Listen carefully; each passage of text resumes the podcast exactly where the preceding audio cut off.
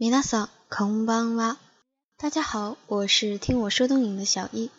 今天呢，想告诉大家一些比较阴暗的事情，所以图片就不配多了。近期在东京，一名日本男子凌晨刺杀福利院四十五人，其中十九人遇难，而且是闯入了神奈川消磨原市一家残疾人福利院，打破玻璃窗，挨个房间直击残疾人的颈部。在生前还递交了一封信，写有“障害者が安楽死できる世界を、障害者総勢470人を抹殺することができる”，意为创造一个让残疾人安乐死的世界吧。我一共能够杀四百七十个残疾人。攻击别人，日本真的很少，但是伤害自己那就不少了。 今天我们就谈谈日本的死自杀。日本人自杀的原因大部分是因为压力太大才有轻生的念头。同时，男女自杀比为七十二比二十八，中年男性占整体自杀人群的百分之四十二。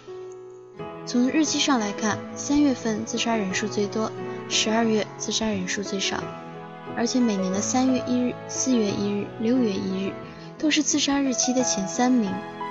日本人热衷于在每月的第一天或者是最后一天，但是年末除外。他们是很不愿意给别人添麻烦的，包括自杀也是如此。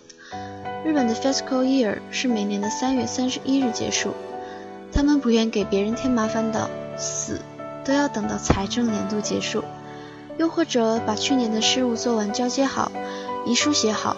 不在出租屋死去，免得出租屋贬值。甚至卧轨自杀都要挑末班车，以防耽误白天的上班族迟到。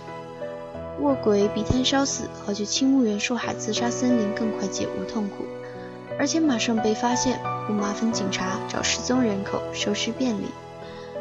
他们很多时候都觉得自己的活着是给别人添麻烦了，于是又名言：乌马列特斯密马森。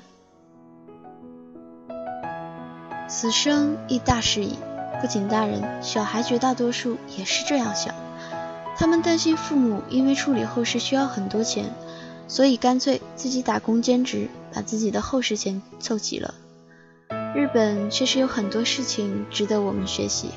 日本的公司制度、一丝不苟的精神、全身心为公司服务的态度，就像日本的国旗一样，别人看到的四周都是纯白无瑕。但是内心的红却无人知晓。他们总是愿意把自己最美好的一面展示给别人看，慢慢的就不能接受自己丑陋的一面，接受不了完整的自己。很多日本女生从小开始化妆，化到最后都不敢看到素颜的自己了，因为接受不了不完美的自己，就给了自己很大的压力。这或许是社会给日本国民带来的枷锁吧。在我看来，我们应该先接受自己。如果性命都没有了，又何谈麻不麻烦别人呢？感谢您的收听，更多音频请大家关注公众号“听我说东影”。我是听我说东影的小一，我们下期再见。ではまた来週。